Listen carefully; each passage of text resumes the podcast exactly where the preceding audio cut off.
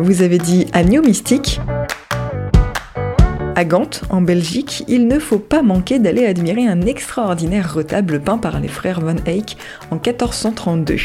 Ce polyptyque de bois composé de 24 panneaux est présenté à la cathédrale Saint-Bavon et a pour titre Adoration de l'agneau mystique et montre en sa partie centrale un agneau devant lequel sont agenouillés des anges et des prophètes. Dans le livre de l'Ancien Testament, l'Exode, Yahvé demande à Moïse de s'adresser en ces mots à l'ensemble d'Israël, chapitre 12, verset 3. Le dixième jour de ce mois, on prendra un agneau pour chaque famille, un agneau pour chaque maison.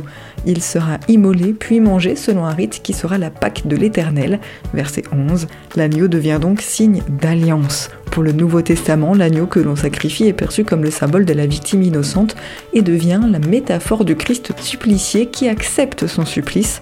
Au cours de la messe, on célèbre l'agneau de Dieu qui enlève les péchés du monde, Agnus Dei qui peccatum mundi.